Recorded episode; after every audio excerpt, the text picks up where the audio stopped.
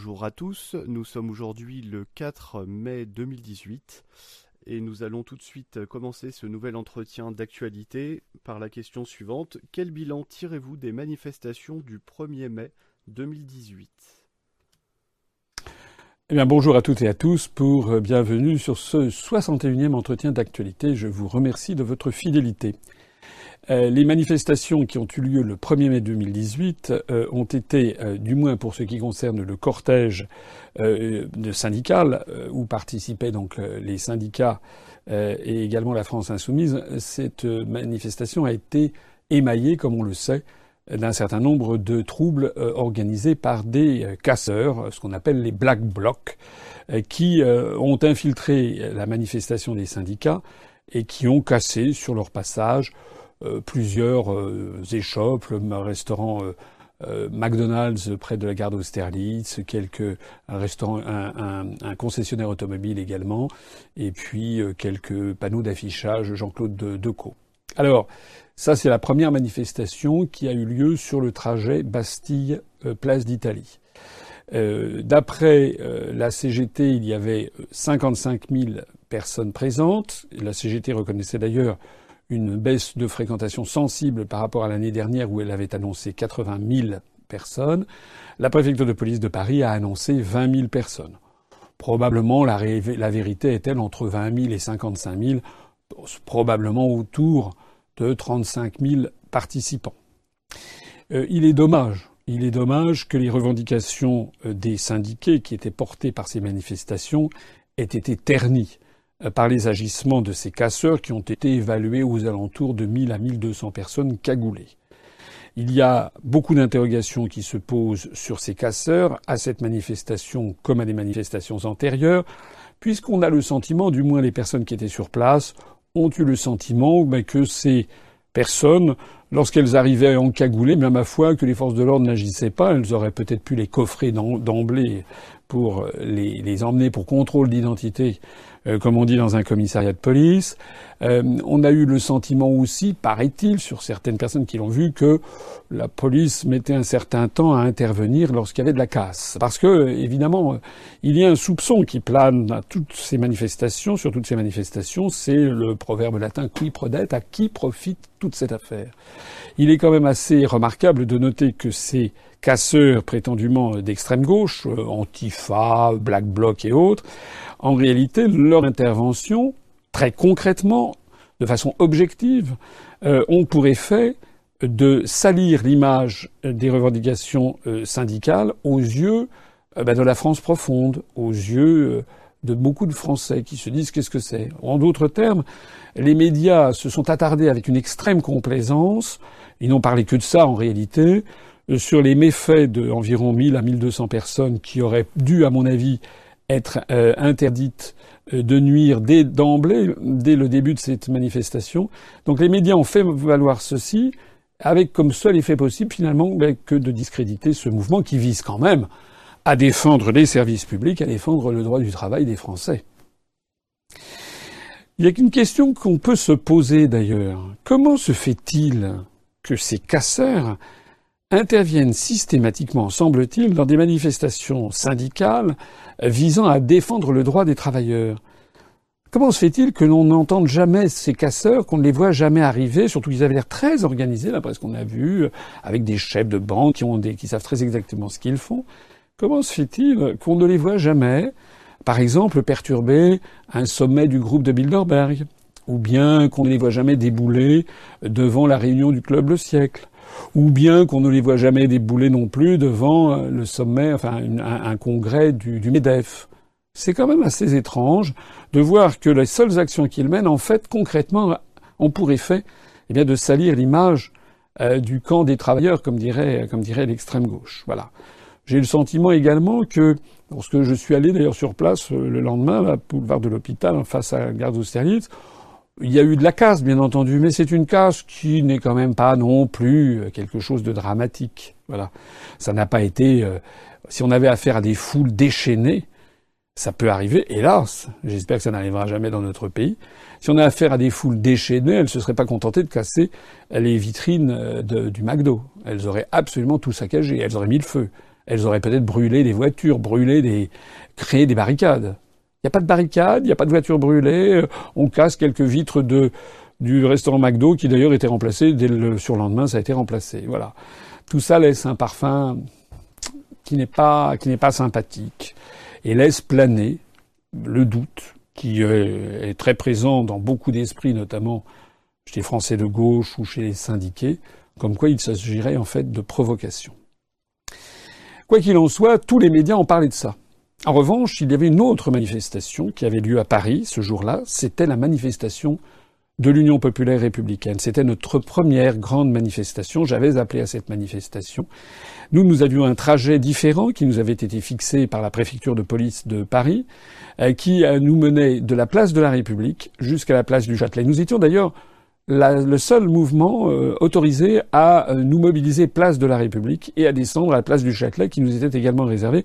J'en profite au passage pour remercier la préfecture de police de Paris qui a été, de ce point de vue-là, tout à fait impeccable dans, euh, dans l'organisation de, cette, de notre manifestation, même si on peut regretter que le trajet ait été un peu court, deux kilomètres c'était un peu bref. On aurait préféré, par exemple, poursuivre, traverser la Seine et monter jusqu'au jardin du Luxembourg, été pas mal, pour avoir un trajet plus long. Euh, et puis également, nous aurions aimé passer à travers des quartiers un peu moins morts, parce qu'il y avait quand même pas grand monde dans la rue Turbigo, la rue Beaubourg, en ce 1er mai, il y a beaucoup d'immeubles de bureaux. Mais enfin, nous avons eu un parcours qui a été euh, marqué par une manifestation d'une grande ampleur. Regardez ces quelques images pour vous en donner une impression.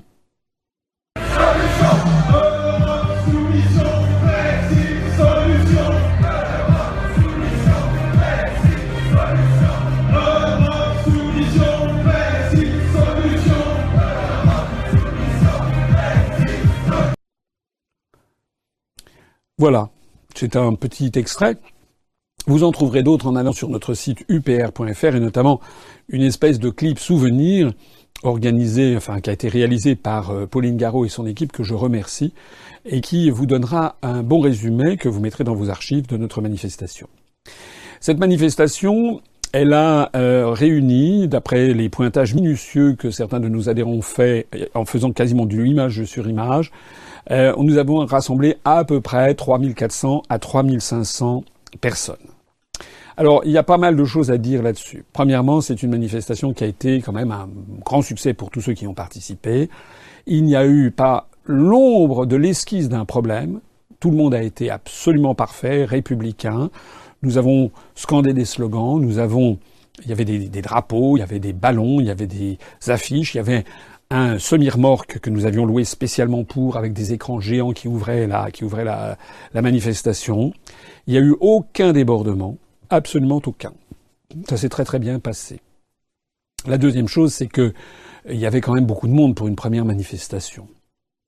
Euh, j'ai euh, au début évidemment place de la République, les gens sont arrivés petit à petit, puis au fur et à mesure euh, les, des gens se sont joints à nous, des gens qui sont arrivés en retard. On était à peu près donc 3400, 3500, place du Châtelet.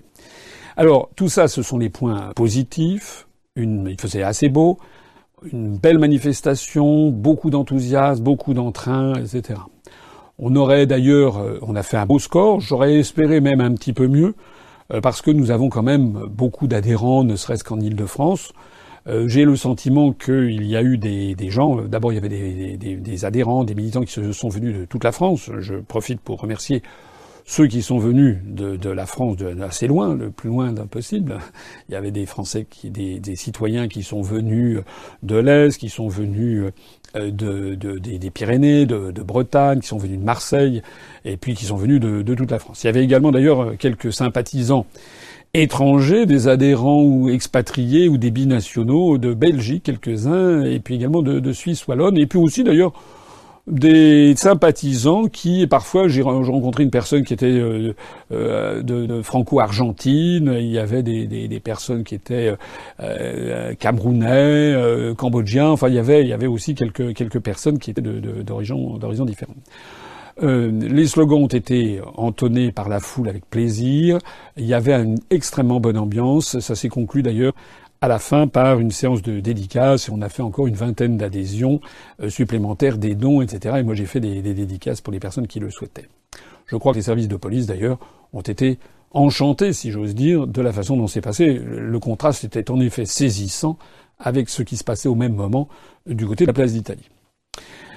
Alors le point négatif, outre qu'on aurait pu espérer qu'un certain nombre de nos adhérents, notamment d'Île-de-France, ne fassent pas le pont euh, et se mobilisent davantage, euh, peut-être certains ont-ils été sensibles au fait que le 1er mai était un mardi, donc ils ont fait un pont de quatre jours. Peut-être y en avait-il certains qui se méfiaient parce que c'était notre première manifestation sur la voie publique. Peut-être qu'ils se sont dit, oulala, comment ça va tourner? J'espère que la prochaine fois, parce qu'il y aura une prochaine fois, il y aura d'ailleurs beaucoup de prochaines fois, que la prochaine fois nous aurons un score encore supérieur. Mais néanmoins, tel qu'il était, vous avez vu la scène, c'est quasiment euh, sans précédent. C'était la, on n'a jamais, en France, depuis 61 ans, depuis la signature du traité de Rome, il n'y a jamais eu en France une manifestation aussi nombreuse de personnes réclamant la sortie de l'Union européenne, la sortie de la construction européenne, la remise en cause des traités européens depuis le traité de Rome et la sortie de l'euro. Ça n'avait jamais existé une manifestation d'une telle ampleur avec cet objectif précis, le Frexit, puisque c'était le mot d'ordre. Nous sommes le parti du Frexit. D'ailleurs, aucun autre parti politique en France n'a pu aligner tant de personnes ce jour-là. En particulier les Républicains, Debout la France, le ELV, le Parti Socialiste, etc. Personne euh, n'a réussi à faire euh, cela. En particulier pas non plus M. Philippot, euh, qui a, trouvé quand même le moyen, avec une orchestration médiatique remarquable, d'annoncer la veille qu'il allait sortir un livre appelé Frexit. Alors j'ai trouvé ça assez extraordinaire parce que il n'a rien fait qu'annoncer qu'il allait sortir un livre, mais ça, tous les médias ont parlé de ça pour associer le nom Philippot Frexit, c'est-à-dire toujours dans l'objectif d'associer le Frexit à une idée d'extrême droite. Seulement voilà, pour ce qui nous concerne, nous, eh bien, nous avons eu aucun grand média qui, est venu couvrir euh, cet événement. Plus exactement, il y en a eu un seul, BFM TV, qui est venu me filmer avec à, 14 heures. Enfin, ils étaient présents dès 13h30 en nous mettant sous pression. Il faut absolument qu'on vous interviewe. Donc, moi, j'ai fait un petit peu traîner les choses. J'ai accepté de dire quelques mots à 14 heures, mais ça n'est pas correct. Et d'ailleurs, maintenant, je n'accepterai plus. Je n'accepterai plus de faire des bilans d'événements publics ou de, ou de conférences ou de manifestations, des bilans avant que l'événement se produise. Parce que c'est désormais assez systématique, quand les médias veulent bien nous donner la parole, ils viennent une heure avant que ça commence, ils nous disent, bon alors qu'est-ce que vous faites? Et puis ils filment une salle, la salle est encore à trois quarts vide, évidemment, c'est une heure avant. Et là, BFM a filmé la place de la République, où c'était encore un peu clairsemé, puisque c'était une demi-heure, en fait trois quarts d'heure avant le départ du cortège. Voilà. Et d'ailleurs, BFM a dit environ 1500 personnes. Le résultat, on en avait 3005. Donc désormais, moi, je, jamais, je n'ai jamais vu, par exemple, dans, dans, le, monde économique, euh, ça n'existe pas, une entreprise ne fait pas son bilan au début d'exercice. C'est le 31 décembre qu'une entreprise euh, arrête son bilan et qu'elle le calcule. Ça n'est pas le 1er janvier ou le 2 janvier. Hein, donc maintenant, lorsque des médias accepteront de venir couvrir un événement, je dirais, écoutez, vous allez faire le bilan, on va le dresser après l'événement pour qu'on voit ce qui s'est passé et non pas avant. Le pire qu'il y a, c'est qu'à part BFM TV qui m'a donc interviewé une dizaine de minutes pour en fait n'en tirer que 30 secondes, qui est passé une fois, c'est-à-dire en fait une aumône, une misère, rien, en réalité, aucun autre grand média français n'en a parlé. Aucun. Même pas de dépêche AFP. Alors j'ai vu, je vois quand nous disons ça, il y a des gens qui disent Oh, arrêtez de vous victimiser, arrêtez de taper sur les médias, etc. Comment ça, arrêtons de nous victimiser? Comment ça? Il n'y a aucun pays au monde, aucune démocratie au monde où un pareil scandale n'arriverait sans que ce soit une levée de bouclier dans l'ensemble de la communauté internationale. Imaginez que ça se passe en Russie, par exemple. Moi, je veux, je veux attirer l'attention des gens qui m'écoutent, et en particulier de ceux qui disent Ah, vous vous victimisez, sur le véritable scandale qui s'est produit à cette occasion, que nous n'allons pas laisser là. En particulier, je m'attaque ici à l'agence France Presse, à l'AFP. L'agence France Presse, qui est une, euh, agence euh, de nature de service public. L'agence France Presse qui doit être absolument objective. L'agence France Presse, la veille au soir, le 30 avril 2018, la veille de notre rassemblement, l'agence France Presse a fait, a consacré une dépêche qui a été reprise par toute la presse française sur une réunion, un meeting unitaire organisé par toute la gauche, à l'exception du Parti socialiste et de la France insoumise. Donc il y avait notamment le Parti communiste français, l'extrême gauche, etc., qui se sont réunis justement place de la République, à l'endroit même où nous nous sommes réunis quelques heures plus tard. Sauf que le 30 avril, d'après la dépêche AFP, et moi il se trouve que j'y suis passé incognito pour voir un peu comment ça se passait, il y avait 200 à 300 personnes.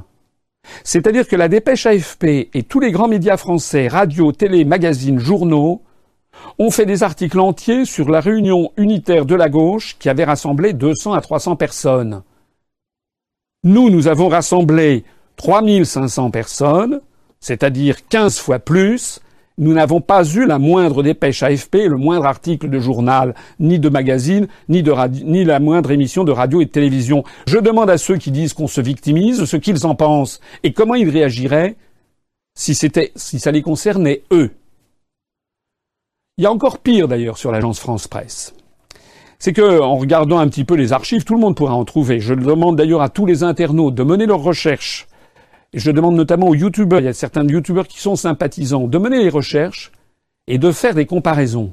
Moi, j'ai trouvé quelque chose d'assez extraordinaire. Par exemple, le 2 décembre 2013, l'agence France Presse a consacré non seulement des dépêches de presse, mais même sa chaîne de télévision AFP TV pour rapporter le fait que cinq fémènes, vous savez, ces femmes qui se mettent les seins nus, cette association Femen qui est financée par Hauteport et en fait derrière tout ça par Georges Soros et l'Open Society. L'agence France Presse a consacré une émission de télé AFP TV et des, des dépêches de presse le 2 décembre 2013. Ça a été repris dans toute la presse française parce que cinq Femen, cinq femmes au sein nu, s'étaient rendues devant l'ambassade d'Ukraine pour excusez-moi euh, excusez-moi le détail, mais pour se mettre à, à, accroupi et à uriner sur un un portrait du président ukrainien qui à l'époque était un président pro-russe. Alors moi je demande ici solennellement au directeur général de l'AFP, à tous les journalistes de l'AFP, comment se fait-il qu'il y a des dépêches de presse reprises par toute la presse française quand vous avez cinq femmes les seins nus qui vont il n'y a personne autour. Il y avait d'ailleurs plus de photographes que de femmes qui vont devant l'ambassade d'Ukraine le 2 décembre 2013 pour uriner sur le portrait du président ukrainien et qui ont droit à tous les médias. Pourquoi 200 à 300 personnes le 30 avril 2018 rassemblées par le Parti communiste français et toute la gauche, sauf le PS et France Insoumise, ont droit à une dépêche de l'AFP et tous les médias? Et pourquoi l'UPR, le 1er mai 2018, qui fait défiler 3500 personnes, n'a droit à rien J'ai demandé une audience avec plusieurs membres du Bureau national auprès du directeur général de l'AFP. Nous allons lui demander comment il explique ça et ce qu'il attend faire pour, faire respecter ne serait-ce que les statuts de l'agence France Presse, pour faire respecter la déontologie de la charte de Munich des journalistes de 1971 et comment également il entend respecter les contraintes du CSA. J'ai demandé également une audience au président du CSA pour, avec également des membres du Bureau national, aller montrer toutes preuves à l'appui. Hein, nous allons montrer la, bande vidéo sur les Femen, sur les cinq Femen. Nous allons montrer le rassemblement du, PCF avec 200 personnes. Et puis nous allons montrer notre défilé avec 3500 personnes. Et nous allons demander au président du CSA comment il explique cela et comment il fait respecter en France la liberté d'expression et l'égalité, l'équité politique entre les partis politiques. Là, ils sont allés désormais trop loin. Nous n'allons pas lâcher l'affaire. Je demande à toutes les personnes qui m'écoutent. Je sais qu'il y a des journalistes. Je sais qu'il y a des gens d'autres partis politiques. Je sais qu'il y a des philosophes, des essayistes, des consciences morales, des romanciers, des artistes, des musiciens, des artistes connus, des hommes politiques connus, je leur demande d'intervenir parce que ça, ce qui se passe en ce moment contre l'UPR est d'une extrême gravité, c'est un symbole si personne n'agit même si vous n'êtes pas d'accord avec notre mouvement politique, si personne n'agit auprès du CSA, si personne n'agit auprès de l'agence France Presse, si personne n'agit auprès de TF1, France 2, France Inter, France Info, Europe 1, RTL, RMC, pour faire cesser ce scandale, vous serez responsable de ce qui arrivera à la France dans les 10 à 20 ans qui viennent. Vous léguerez à vos enfants et à vos petits-enfants une société totalitaire. Comment se porte l'économie dans la zone euro Alors là, on change évidemment complètement de sujet. Ça concerne euh, l'économie de la zone euro. Rappelez-vous, il y a encore quelques mois, on disait c'était formidable, c'est extraordinaire. On allait voir ce qu'on allait voir. Il suffisait, Macron était arrivé, c'était une espèce de, de démurge qui allait d'un seul coup. C'était un vent nouveau qui soufflait sur la France. J'avais évidemment dit qu'il fallait rien en croire et j'avais dit, rappelez-vous, on doit retrouver un entretien d'actualité d'il y a trois ou quatre ou six mois où j'avais dit, euh, gardons le silence des vieilles troupes et le, la, la, la, comment dirais-je, le, scepticisme des vieilles troupes. Attendons de voir ce qui va se passer. Ben voilà, euh, on vient d'apprendre la zone euro patatras, euh, comme le titre du journal Les Échos, fort coup de frein sur la croissance en zone euro. En 2018, on va avoir un effondrement de la croissance.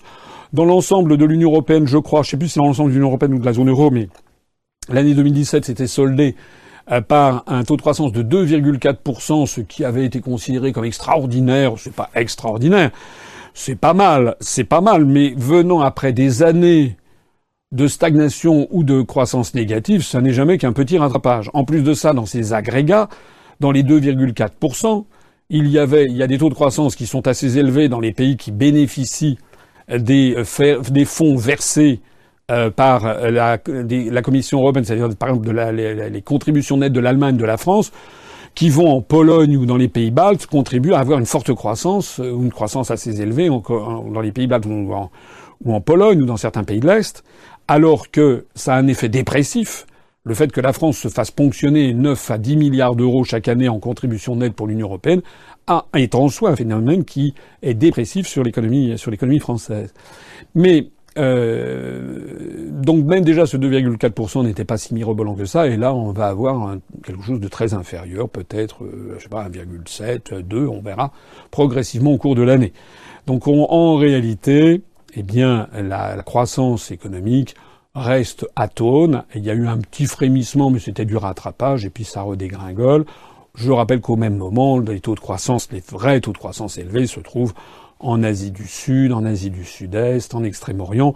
Je me rappelle avoir vu euh, les mêmes journaux qui nous expliquent que 2,4% c'est un taux formidable, qui disait euh, grave crise en grave crise en Chine, le, taux de croissance est tombé à 6,9 ou 7%. Donc on a des taux de croissance très supérieurs dans d'autres zones.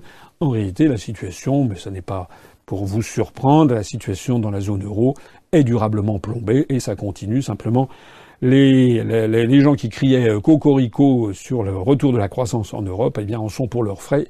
En fait, il s'agissait tout simplement, sinon d'une fake news, en tout cas d'un vœu pieux. Que pensez-vous de la rencontre des deux dirigeants coréens? Alors ça, c'est un petit peu mystérieux. On a vu euh, effectivement euh, les deux dirigeants coréens, le euh, secrétaire euh, général, je crois que c'est son titre, du Parti des travailleurs de Corée, donc euh, Kim Jong-un, le, petit-fils du fondateur du régime nord-coréen Kim Il-sung, donc de cette dynastie communiste qui s'est installée en Corée du Nord après la guerre de Corée, on a vu arriver à Panmunjom, à la frontière entre les deux Corées. Alors Panmunjom, je, je connais, moi j'y suis allé il y a un certain nombre d'années. Euh, il y a, c'est sur la ligne de démarcation entre la Corée du Nord et la Corée du Sud. Il y a une espèce de bande un petit peu en relief qui symbolise la frontière, la démarcation.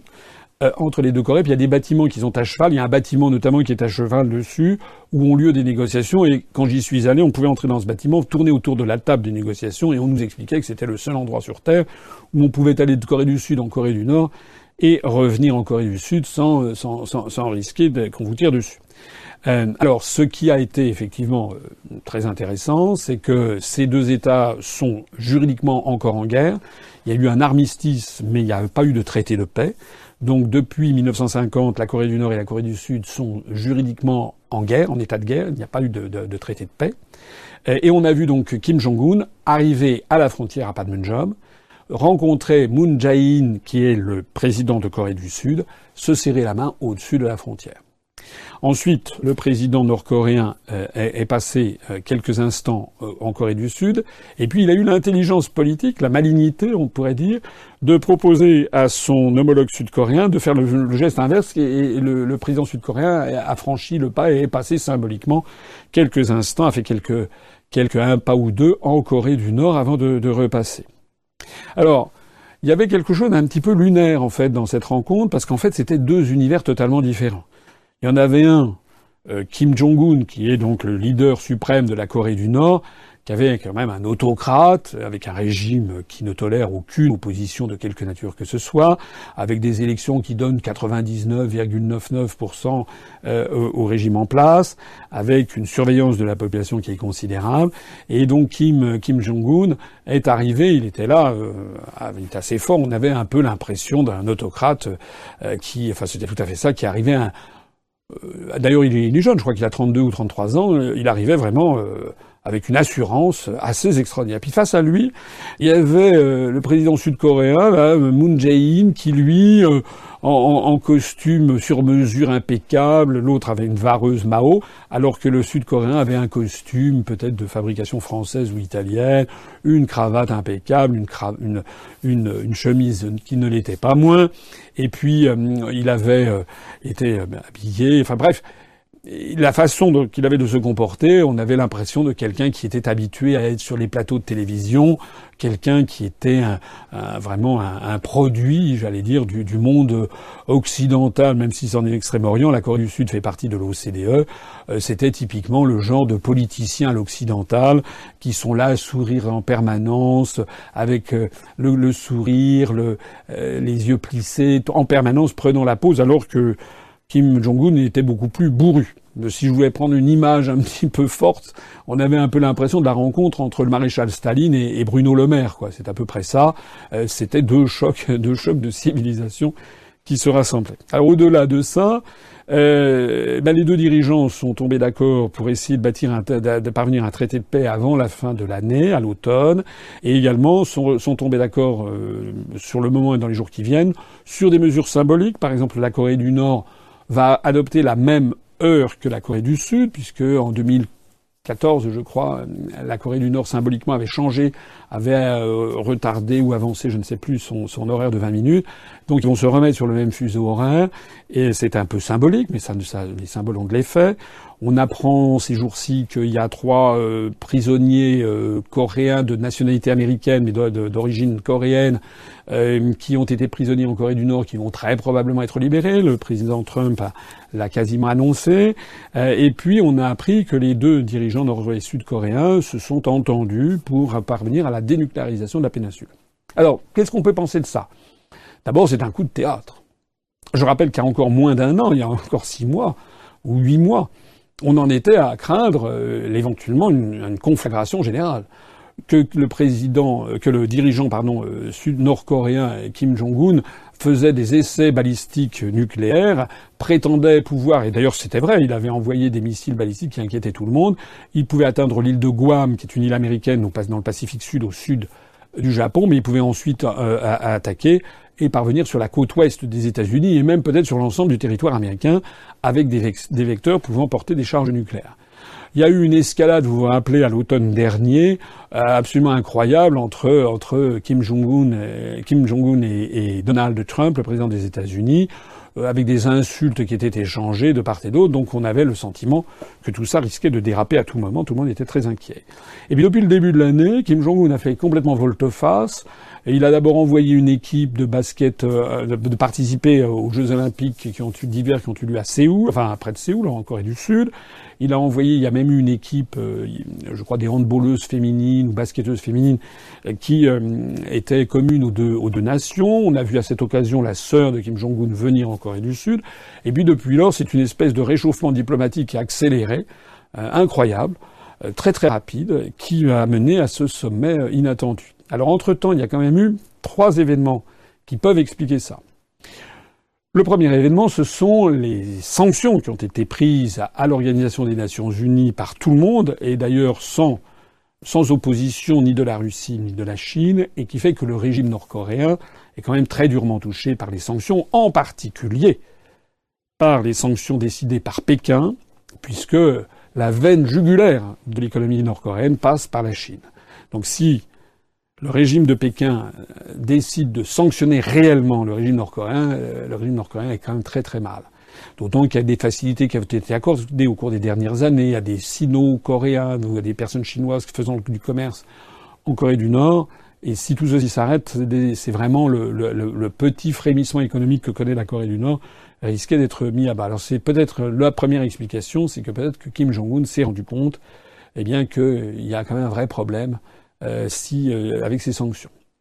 Euh, il y a une deuxième possibilité, c'est que Kim Jong-un s'est rendu en, Chine, a été reçu par le président Xi Jinping. Donc il est possible que, il est même probable, il est même quasi certain, que Pékin a fait des pressions politiques auprès de Pyongyang, de la capitale nord-coréenne, mais également a dû promettre, promettre, je ne sais pas, des investissements chinois en Corée, promettre une augmentation, une relance de l'économie nord-coréenne, qui a pu allécher euh, Kim Jong-un. Il y a une troisième explication, c'est que Donald Trump et les États-Unis ne sont pas restés inactifs. On a appris avec retard que Mike Pompeo, l'ancien directeur général de la CIA américaine, qui désormais a été adoubé comme secrétaire d'État américain, eh bien, il s'est rendu en Corée du Nord. Il a été reçu en tête-à-tête par Kim Jong-un. Qu'est-ce qu'est allé dire l'ancien directeur général de la CIA à Kim Jong-un et actuel secrétaire d'État? Ils ont sans doute commencé à préparer le fameux sommet historique qui devrait avoir lieu entre Donald Trump et Kim Jong-un. Ça, pour le coup, ça sera vraiment historique. Mais euh, ils ont sans doute parlé d'autre chose. Mais de quoi? Quelles ont été les promesses, les engagements qui ont été tenus à Kim Jong-un? Quelles ont été les pressions qui ont été faites? Ça, c'est intéressant. Enfin, il y a encore un quatrième facteur qu'il ne faudrait pas oublier, qui est que selon certaines sources d'information, notamment venues de Chine, eh bien, il y aurait eu Là même où il y avait les essais nucléaires, c'est-à-dire dans une montagne du nord de la Corée du Nord, du nord-est de la Corée du Nord, là, dans une montagne enfouie, il y avait le site d'essais nucléaires nord-coréens, eh bien que la montagne en question aurait finalement se serait effondrée sur elle-même en, en, en, en, enterrant euh, eh bien la plupart des installations nucléaires euh, nord-coréennes et sites d'expérimentation, ce qui expliquerait pourquoi euh, ça serait un désastre en termes militaires et financiers, et ça expliquerait pourquoi Kim Jong-un, à ce moment-là, aurait annoncé précipitamment qu'il mettait un terme aux essais nucléaires, faisant contre mauvaise fortune bon cœur, pourrait-on dire. Voilà. Maintenant, chacun peut avoir son opinion, tout le monde ne peut que, objectivement que se réjouir de l'évolution. Euh, si on pouvait avoir, peut-être c'est ce que les Chinois ont-ils conseillé à Kim Jong-un, un système du style un pays deux systèmes. Hein. c'est ce que les Chinois avaient promis aux Britanniques au moment de la restitution de Hong Kong en 1997, le, 30, le 1er juillet 1997. Euh, les Chinois avaient dit restituez-nous Hong Kong et nous maintiendrons pendant au moins 50 ans une zone administrative spéciale, la zone administrative spéciale de Hong Kong, qui gardera ses propres institutions, son propre système économique, mais qui dépendra formellement de Pékin. Et donc c'est une conception très extrême orientale puisque je rappelle qu'en Occident, en général, on n'aime pas les contradictions. C'est blanc ou noir, c'est vrai ou faux, c'est un ou zéro.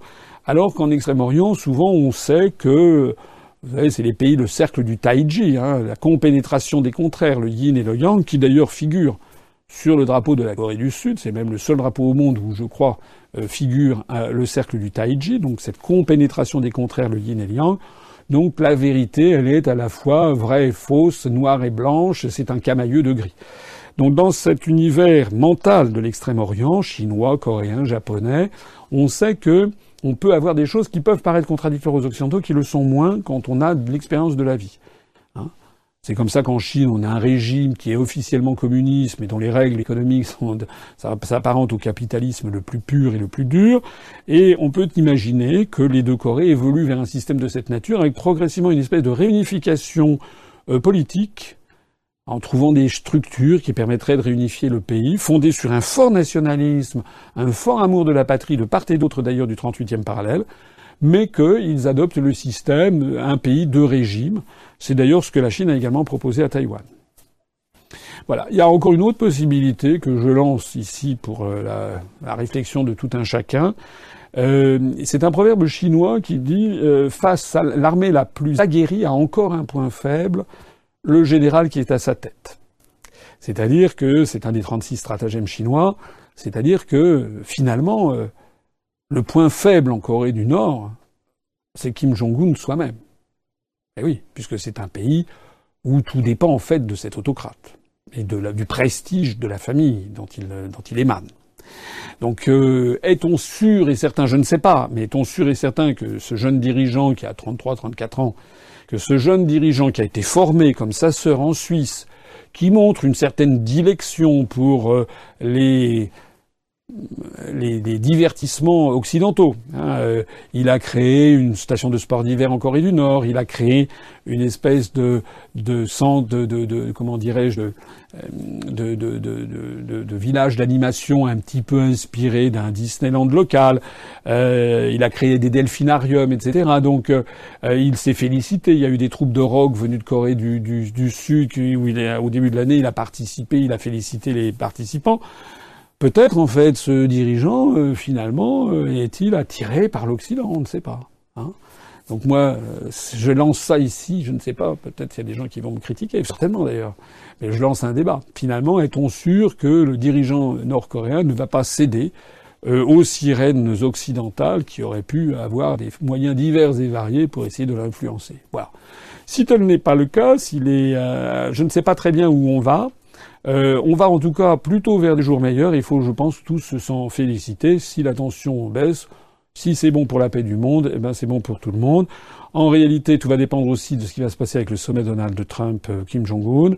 Euh, on voit bien là-dedans que la Chine a quand même a fait une spectaculaire entrée dans le jeu en étant le premier pays de destination de voyage de Kim Jong-un. Et puis actuellement, il y a le ministre des Affaires étrangères chinois qui s'est rendu en Corée du Nord. Donc on a quand même un peu l'impression que toutes ces évolutions sont parrainées par la Chine et que c'est en fait par les deux Corées interposées, c'est en fait un dialogue Pékin-Washington, chacun ayant son poulain, Pékin ayant Pyongyang et Washington ayant Séoul. Puis là-dedans, il y en a, il y a des observateurs, il y a la Russie qui observe ça de loin, et puis il y a le Japon qui est un peu triste parce qu'il est quand même juste à côté, il est un peu tenu en lisière. En fait, il est complètement hors jeu, ce qui est pas très bon euh, pour la diplomatie euh, japonaise.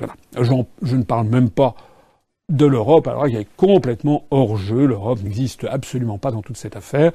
J'en profite d'ailleurs ici pour lancer un nouvel appel à, Emmanuel Macron.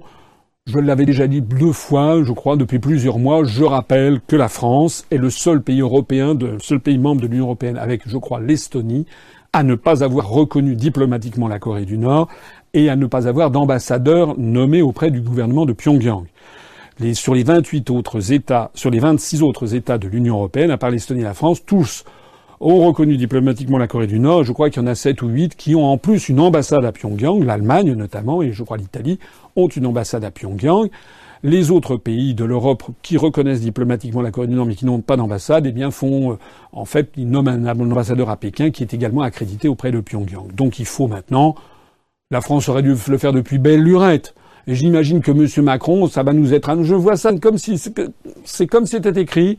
Je vois ça d'ici euh, d'ici deux, deux, semaines, trois mois, je ne sais pas quoi, que d'un seul coup on va apprendre que la France va ouvrir une ambassade à Pyongyang ou va reconnaître diplomatiquement, nommer un ambassadeur, et on va avoir dans la presse française quelle quelle quelle forte diplomatie, quel culot. Non, non, c'est une c'est minable. Ça veut dire qu'on aura attendu l'autorisation de Washington euh, pour le faire. Donc c'est euh, si, c'est nul. Puisqu'on vient d'aborder le sujet Emmanuel Macron, que devient-il? Ah bien écoutez, notre Macron national nous en a fait quand même de belles depuis un certain nombre de, de, jours.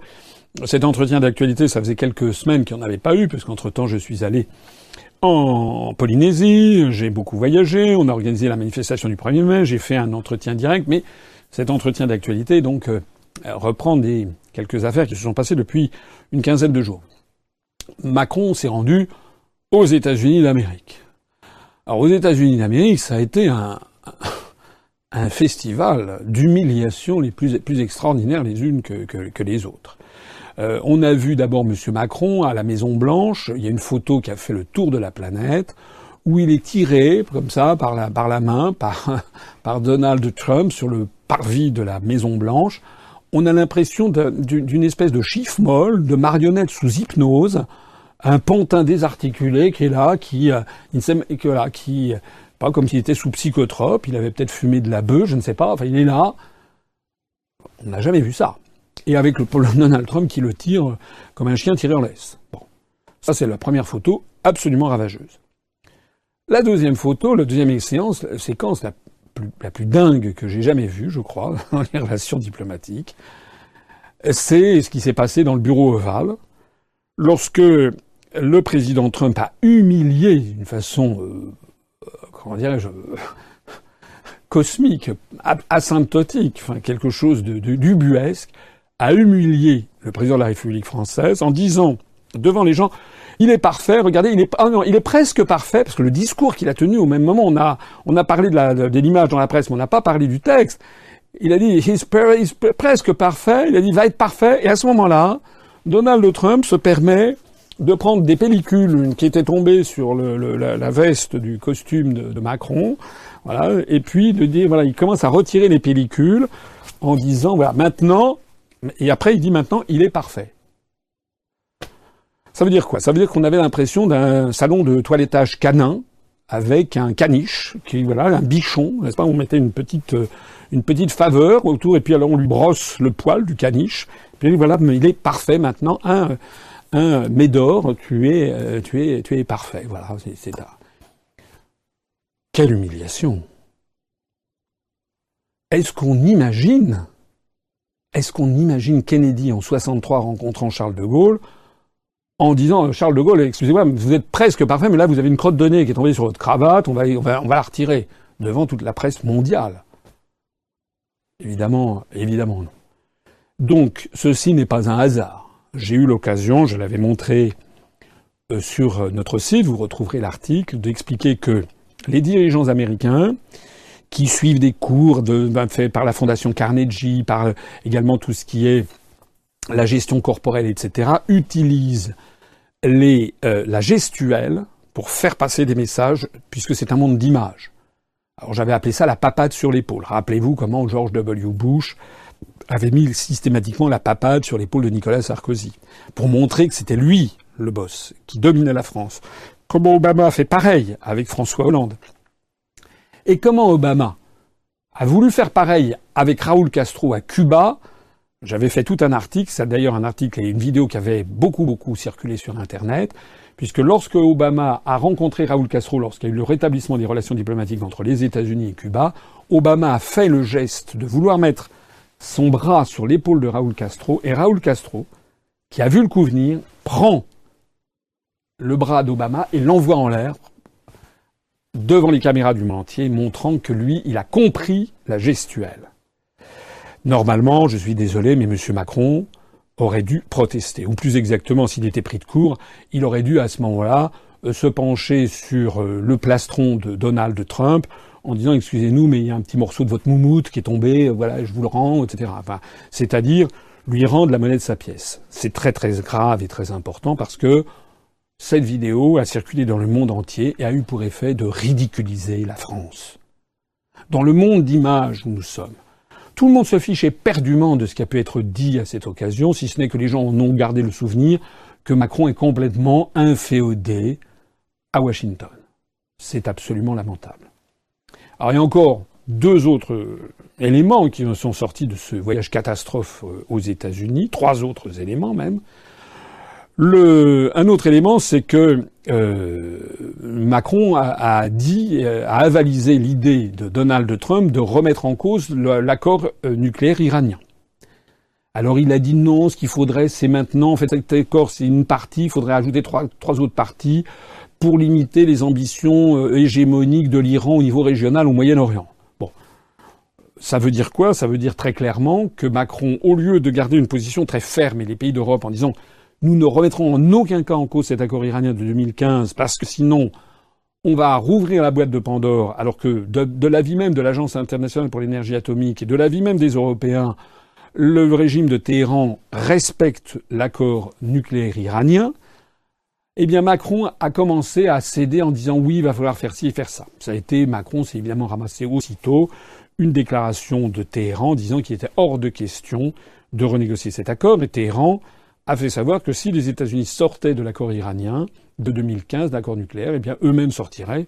Ça veut dire qu'on est reparti pour la gloire et le risque de guerre contre l'Iran, euh, comment dirais-je, incité par le gouvernement israélien au même moment auprès de Washington, risque de croître et d'aboutir à, euh, là aussi, un, un, très grave danger. Parce que non seulement l'Iran, c'est 80 millions d'habitants, même un peu plus, mais c'est également une grande puissance en termes d'hydrocarbures et c'est au cœur du Moyen-Orient. Et en plus de ça, l'Iran est l'allié de plus en plus de la Russie et de la Turquie. Donc c'est un nouveau risque de conflit planétaire qui apparaît dans la zone de la poudrière par excellence. Macron, au lieu de garder le cap et de dire nous ne voulons pas renégocier cet accord, a commencé à céder devant Donald Trump, pour rien d'ailleurs, puisqu'il n'a rien, mais rien de rien obtenu en échange. On voit donc que Macron est là pour obéir à son maître, et aux forces en tout cas qui l'ont propulsé en France à la présidence de la République. Alors il y a encore deux autres choses à dire sur ce séjour à Washington qui sont assez dingues, tout est plus dingue les uns que les autres.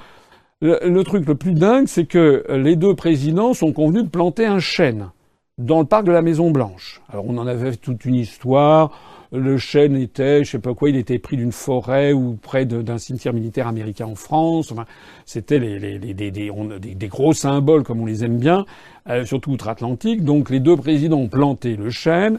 Et puis on s'est aperçu trois jours après que là où le chêne avait été planté, il a été déplanté, puis on a tout remis avec la, la pelouse qui est un petit peu jaunie. Alors les gens se demandent de quoi il s'agit. Euh, il y a des gens qui ont dit mais non, c'est tout à fait normal. Non, c'est pas tout à fait normal. Il y a des gens qui ont dit c'est tout à fait normal parce qu'en fait les plantes importées aux États-Unis doivent subir une quarantaine, etc. Mais ça veut dire quoi? Ça veut dire que le chêne n'avait pas suivi euh, la quarantaine. Donc ça veut dire que la plantation était illégale parce que c'est trop tard. Hein. Si on plante un chêne, euh, si on plante un végétal, il doit subir la quarantaine avant d'être planté, parce qu'en l'espace de 24 ou 48 heures, il a déjà pu essaimer ses miasmes. Ça veut donc dire que normalement, les autorités américaines devraient les autorités sanitaires américaines devraient se retourner à la fois contre le président des États-Unis, le président de la République française, et le président de la République française notamment, pour avoir introduit en fraude un, végétal qui n'avait pas lieu d'être. Donc ça veut dire qu'on est, c'est ça que ça veut dire concrètement. Maintenant qu'on nous dise non, le, chêne va, va subir des examens, bon, moi je demande à voir. Je pense d'ailleurs qu'on n'aura plus jamais de nouvelles de ce chêne en question. Il est tout à fait possible aussi, tout simplement, que Donald Trump, qui semble vraiment un personnage assez fantasque, il est dit après, le, dès, que, dès que Macron avait tourné les talons, que Donald Trump est dit bon allez, euh, enlevez-moi ça, débarrassez-moi de ce, débarrassez-moi de ce, de, ce plumeau euh, affreux, en, en, débarrasse. En attendant, ça fait mauvais genre. Ça fait mauvais genre qu'un symbole soit ainsi traité, et même si c'est vrai qu'il doit subir euh, une, une quarantaine, c'est un très mauvais symbole quand même. Ça montre d'ailleurs une désorganisation de l'État. Un voyage aux États-Unis, ça se prépare pas en trois semaines. Ça devait faire sans doute six mois ou un an que c'était, que c'est, ou peut-être huit mois que c'était programmé. Ils auraient pu à ce moment-là, si, c'est ça la bonne raison, vérifier que le chêne est bien suivi, subi les, examens nécessaires. Voilà. Et puis alors la dernière scène que je retiendrai de ce voyage aux États-Unis qui a été ubuesque d'un bout à l'autre, c'est un passage où, où, Emmanuel Macron est reçu à l'université de Washington. Euh, il est interrogé comme ça sur la politique internationale. Et le président de la République française a, dit très exactement ceci devant les étudiants, euh, qu'il espérait qu'il allait faire des offres de bons offices pour intervenir euh, et pour faire parvenir, qu'il avait bon espoir, je ne me rappelle plus la formulation exacte, d'intervenir pour régler l'affaire ou pour faire reprendre le dialogue entre la Chine et le Tibet et le Dalai Lama, entre Pékin et le Dalai Lama. Et donc, il voulait faire une mission de bons offices entre la Chine et le, Dalai Lama. Voilà. Alors, je ne sais pas si vous vous rendez compte du grotesque de l'affaire, mais pour que vous compreniez bien le grotesque de l'affaire, vous imaginez tout simplement le président, par exemple, Xi Jinping, euh, arrivant à Moscou et disant euh, devant des, étudiants moscovites, des étudiants russes, euh, disant qu'il a décidé d'essayer de jouer les bons offices entre Paris et Ajaccio. Voilà. Entre, euh, Emmanuel Macron et Jean-Guy Talamone pour essayer de rapprocher les points de vue. C'est dingue. C'est dingue. Monsieur Macron est dingue. Il ne se rend pas compte du grotesque de ce qu'il dit. C'est-à-dire, vu, vu de Pékin, qu'est-ce que l'on peut penser de ce zouave euh, qui, de ce, de, de, qui, a, qui, a, 40 ans, qui ne connaît rien à rien, qui ne fait que des bévues internationales, qui là encore vient de faire un, pas de clair s'agissant de l'accord euh, nucléaire iranien, qui se fait traîner comme un caniche récalcitrant par Donald Trump, et qui dit, attendez, je vais régler les problèmes entre Pékin et Lhasa, des problèmes qui durent depuis 1959. Euh, non, bon, c'est un c'est un plaisantin, enfin c'est un mauvais plaisantin. Et puis on n'en a pas encore fini du père Macron, parce que Macron s'est rendu en Australie.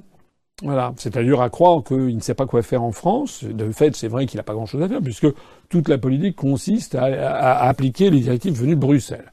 Donc il y a un moment à partir duquel on se lasse. Et notez bien d'ailleurs que tous les présidents de la République française maintenant sont en train de se transformer en stewards.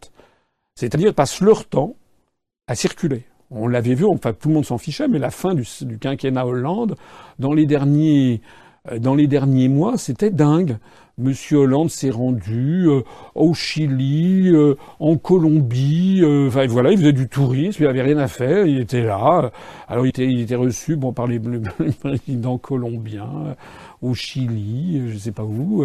voilà, donc bah, Macron, il en est là. Donc il va, il, il est allé en Australie. Alors je ne suis pas contre le fait d'aller en Australie.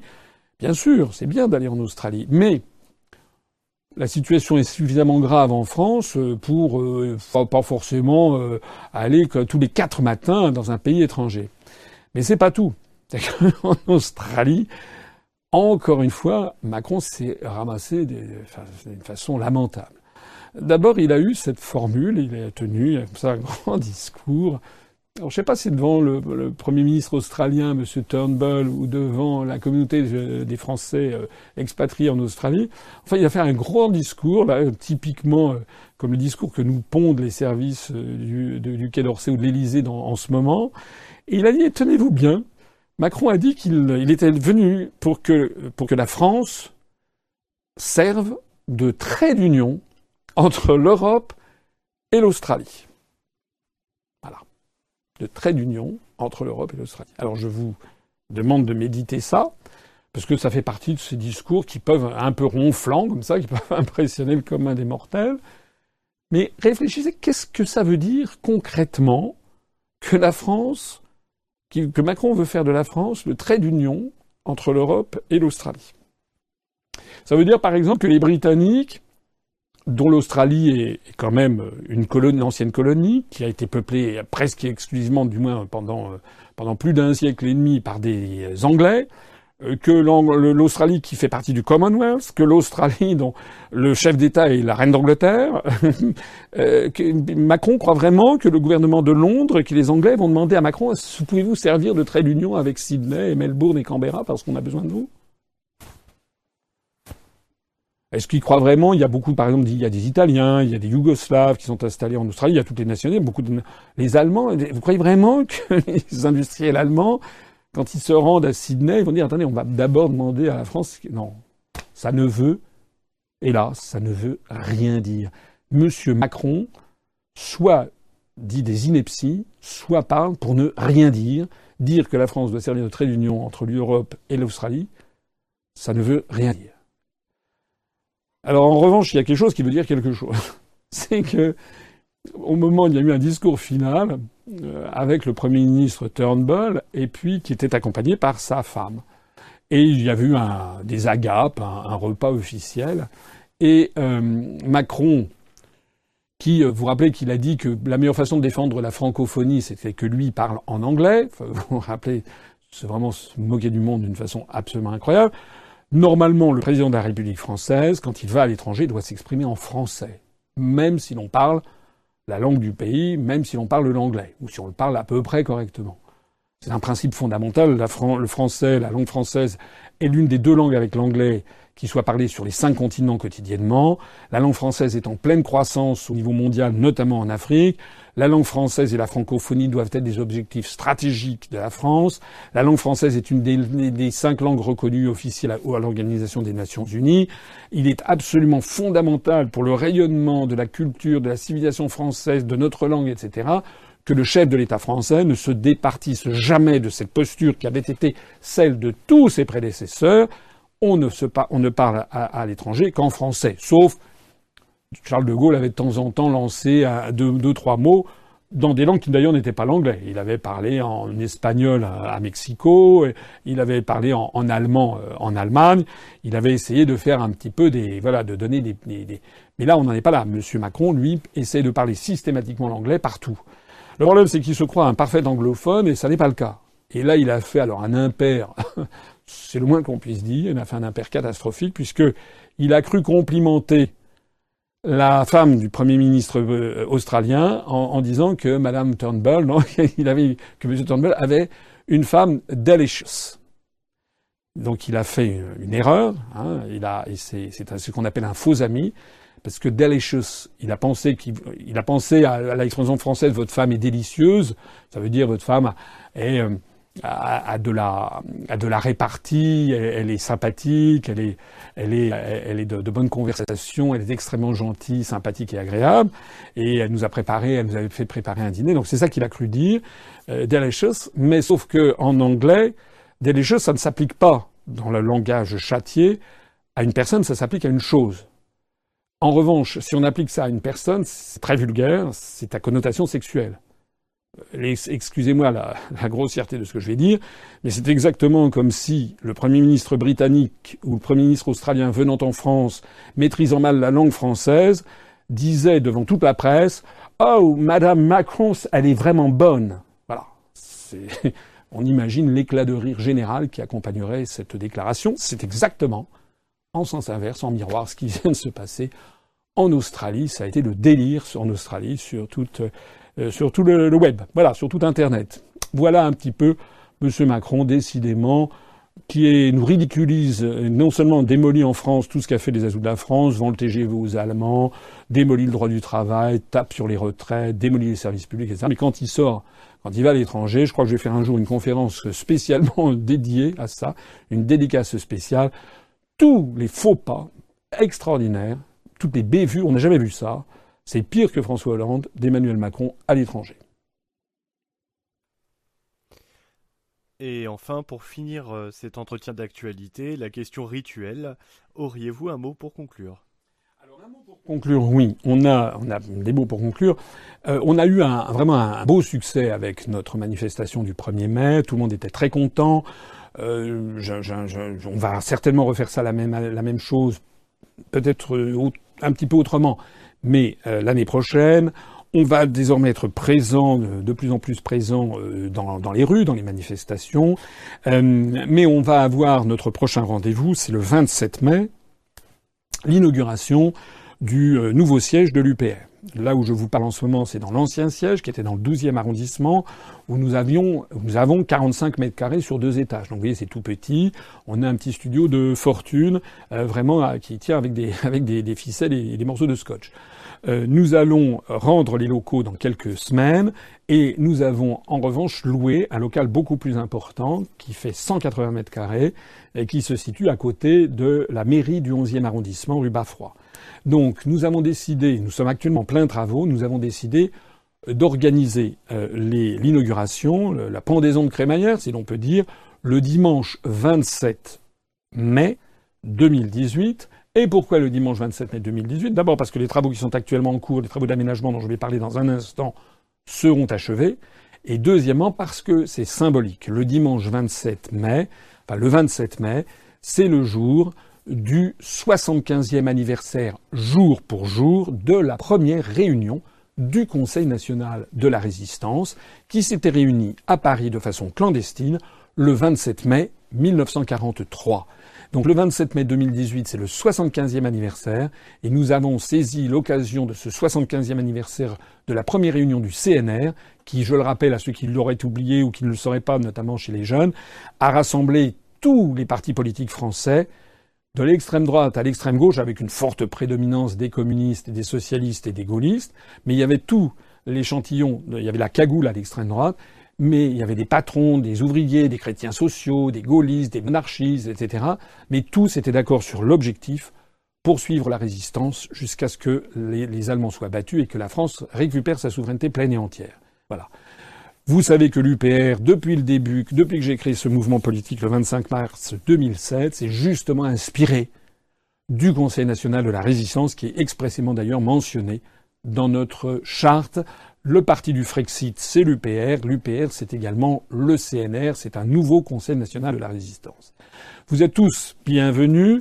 Ceux qui viendront à cette euh, inauguration seront priés de venir avec une, avec une bouteille de soda, une bouteille de vin, des verres en plastique, éventuellement une quiche lorraine, parce que nous pourrons, nous mangerons à la bonne franquette, mais s'il y a plusieurs centaines de personnes qui viennent, pour économiser les frais du mouvement, c'est-à-dire l'argent des adhérents et des cotisants, eh bien, on fera un petit buffet, on va demander l'autorisation à la préfecture de police, qui n'a pas de raison de nous le refuser, puisque lorsque nous occupons l'espace public, ça se passe extrêmement bien. On va faire quelque chose de sympathique. Alors, je vous dis tout ça, d'abord pour que vous le notiez sur votre calepin, mais je vous le dis aussi tout ça parce que nous sommes actuellement enfin en train de faire des travaux d'aménagement dans ces locaux. En particulier actuellement, on voit ici les photos, on a euh, des cloisons qui sont en train d'être installées parce qu'auparavant c'était ce qu'on appelle un open space, des grands bureaux avec une société euh, commerciale qui vendait, je crois, des, vêtements ou des tissus. On a, on a créé des cloisons qui, sont en cours d'installation, notamment pour créer un studio d'enregistrement. Donc il va y avoir une boutique. Entre la boutique et le studio d'enregistrement, on a installé deux cloisons. Entre les deux cloisons, il y aura d'ailleurs un espace de réserve pour mettre des rangements, pour mettre des produits de la boutique. Après ça, il y a euh, une cloison euh, qui est insonorisée avec trois épaisseurs de laine de roche qui sont en cours d'installation. Et puis nous avons donc un, un beau studio d'enregistrement, avec également d'ailleurs au fond du studio d'enregistrement, les locaux s'y prêtent très bien, euh, avec l'installation d'une régie qui sera séparée du, du studio d'enregistrement. J'ai eu l'occasion de le dire, notamment à l'issue de la conférence, de la manifestation du 1er mai. Nous allons créer une web TV UPR. Nous allons accélérer, accentuer le nombre d'émissions émises par, par, par l'UPR. Je signale que sur YouTube, notre chaîne YouTube a dépassé les 17 500 000 vues et les 64 000 abonnés, donc c'est beaucoup. Nous sommes actuellement sur le rythme d'à peu près, je crois, un, millier d'abonnés de, supplémentaires par mois et un, un, million de vues supplémentaires tous les, tous les deux mois. C'est à peu près le rythme. C'est beaucoup on va accélérer, hein, puisque les médias nous font la guerre et ont décidé de faire régner la censure dans le pays de Voltaire et de Jean-Jacques Rousseau, eh bien nous nous répondons comme au temps de la censure. Nous, nous avons l'équivalent du samizdat en Union soviétique ou des journaux clandestins sous la résistance. Nous, nous avons Internet et nous avons notre chaîne euh, de web UPR. Euh, Alors, nous aurons un plateau, nous allons essayer d'enrichir le contenu. Nous, nous, inviterons non seulement des, euh, des, responsables de l'UPR. Il n'y aura pas que moi qui parlera. Hein. D'ailleurs, d'ores et déjà, euh, je sais souvent des gens disent ah mais on voit Cassino, c'est vrai. On voit aussi Charles-Henri Gallois, Vincent Brousseau, etc. Et on va voir de plus en plus des responsables de l'UPR qui vont venir s'exprimer. Puis on va également essayer de proposer à des personnalités extérieures de venir, qui accepteront de débattre euh, avec des gens de l'UPR ou voilà sur des sujets, euh, un peu comme on fait lors de nos universités d'automne, où on fait venir des personnalités extérieures. Voilà. Si possible même, on fera un journal télévisé. Faut être raisonnable, on n'aura pas les moyens humains euh, financier et en temps, parce qu'il faut beaucoup de, beaucoup de personnes pour faire un journal télévisé quotidien. Ça nécessite une grosse force de, de, travail. Mais on fera peut-être, je l'espère, au moins un journal télévisé hebdomadaire qui reprendra les, certains événements de, la semaine écoulée, puis on verra comment ça va se, se, développer. Alors, je vous dis tout ça pourquoi? Parce que vous voyez les travaux qui sont en cours. Et eh bien parce que je fais encore une fois un appel aux dons. Hein, euh, appel aux dons aux adhérents, aux cotisants. Nous avons une gestion extrêmement parcimonieuse de l'argent que vous nous donnez, mais toutes les choses ont un coût. La location de, ce, de ces 180 mètres carrés, euh, ça coûte de l'argent. Nous avons cherché pendant des mois, on a vraiment trouvé un, un très bon rapport qualité-prix, je peux vous assurer, mais ça nous coûte de l'argent. De même que la manifestation du 1er mai nous a coûté de l'argent. Louer le semi-remorque, les écrans géants, louer le service d'ordre, parce qu'on avait un service d'ordre qu'on avait loué, louer, euh, acheter les ballons, acheter euh, le, gaz d'hélium qu'on a mis dans les ballons, acheter les, les, euh, les, les, banderoles, acheter les drapeaux, etc., etc. Tout ça, ça a eu un coût. En gros, hein, pour que vous soyez à peu près au courant, faut compter, il a fallu compter à peu près entre 20 et 25 000 euros pour l'organisation, le coût complet de notre manifestation du 1er mai. C'est d'ailleurs une des raisons pour lesquelles nous sommes particulièrement scandalisés. C'est pas la seule, mais c'est quand même une des raisons pour lesquelles nous sommes scandalisés de l'absence totale de reprise médiatique, sauf sur euh, Internet, euh, de cet événement. Hein. Donc ça a un coût parce que c'était bien organisé. Ça a un coût parce que nous avions un service d'ordre, ça a un coût parce que c'était beau, il y avait des banderoles, il y avait de des, ballons, il y avait, ce, ce, semi-remorque, tout ça, il y avait il y a toute une logistique derrière qu'il a fallu payer. Pour l'aménagement des locaux de la rue Bafrois, c'est pareil. Ça coûte de l'argent. Non seulement la location, mais aménager, mettre les parois, avoir une belle boutique, on va avoir vraiment une belle boutique où à partir donc du, lundi 28 mai, On pourra recevoir toutes les personnes qui passeront à Paris, qui pourront aller dans cette boutique, avec, euh, vous verrez, il y aura des choses qui sont, qui sont assez attractives.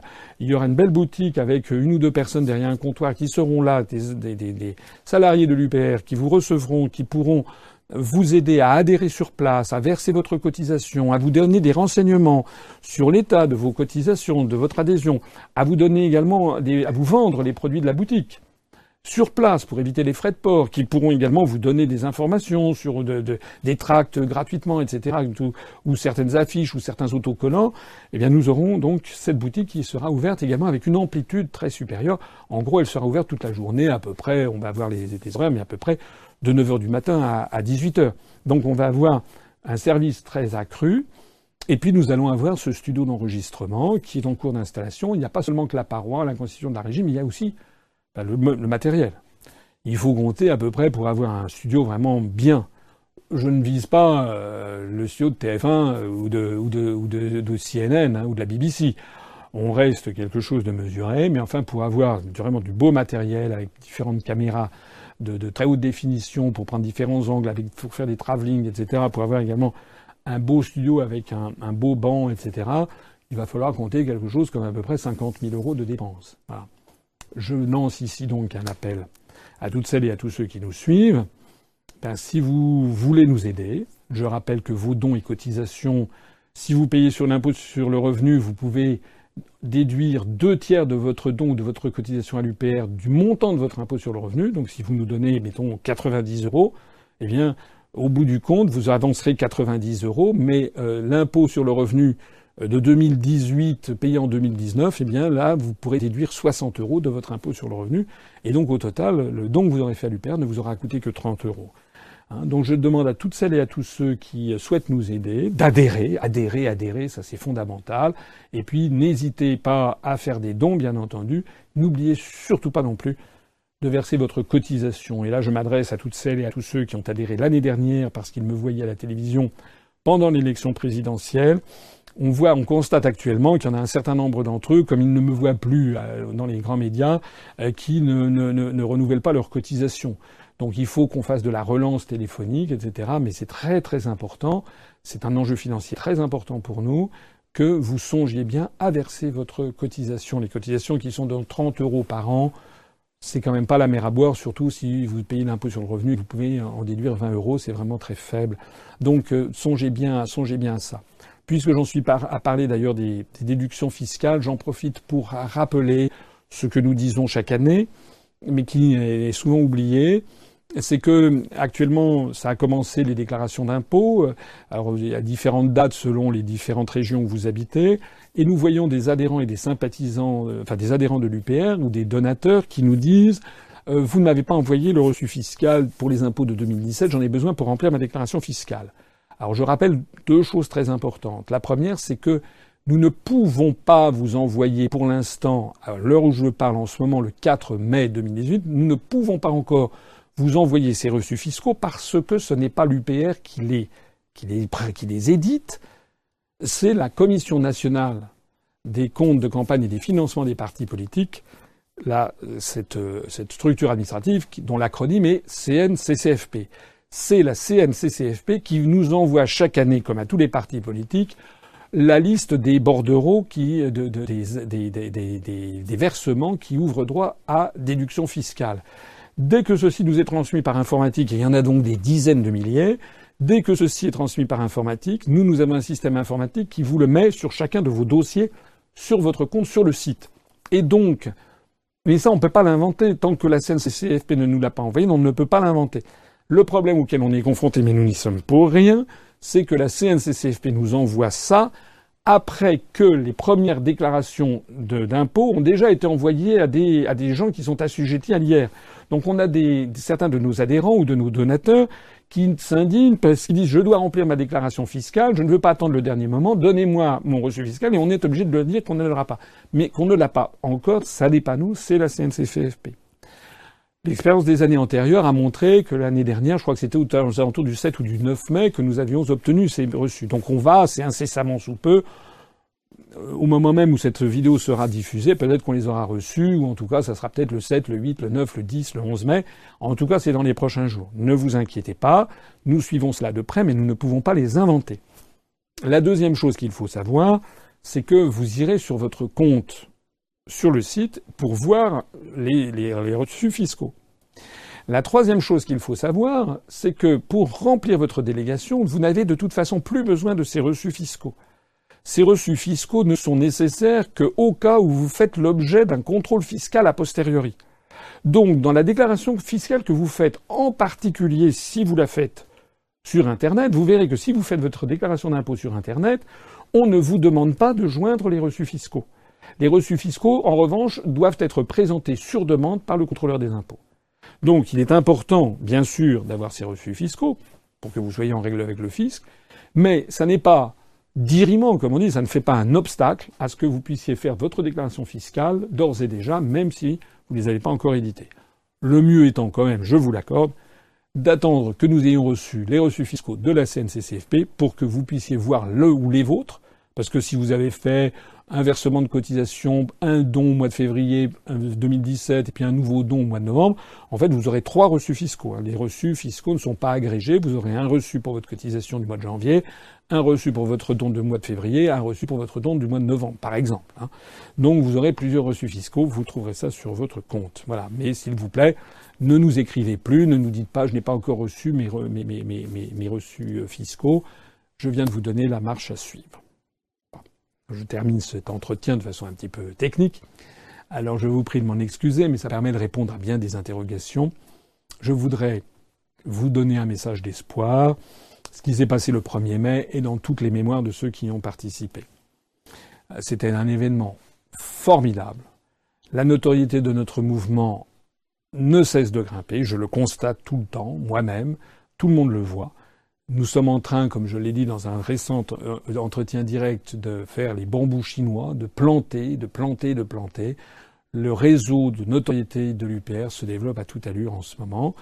Un jour viendra où on récoltera euh, les récoltes justement de ce travail euh, d'implantation dans le tissu de la société française. Voilà, le 1er mai et à 2018, le succès de notre manifestation est à marquer d'une pierre blanche. L'UPR a fait un pas en avant très, très significatif. Le prochain, je vous donne rendez-vous au 27 mai, l'inauguration de notre nouveau siège. Si vous avez la possibilité, aidez-nous financièrement et surtout adhérez et faites adhérer à notre mouvement. Je vous laisse. Bonne semaine. Vive la République et vive la France.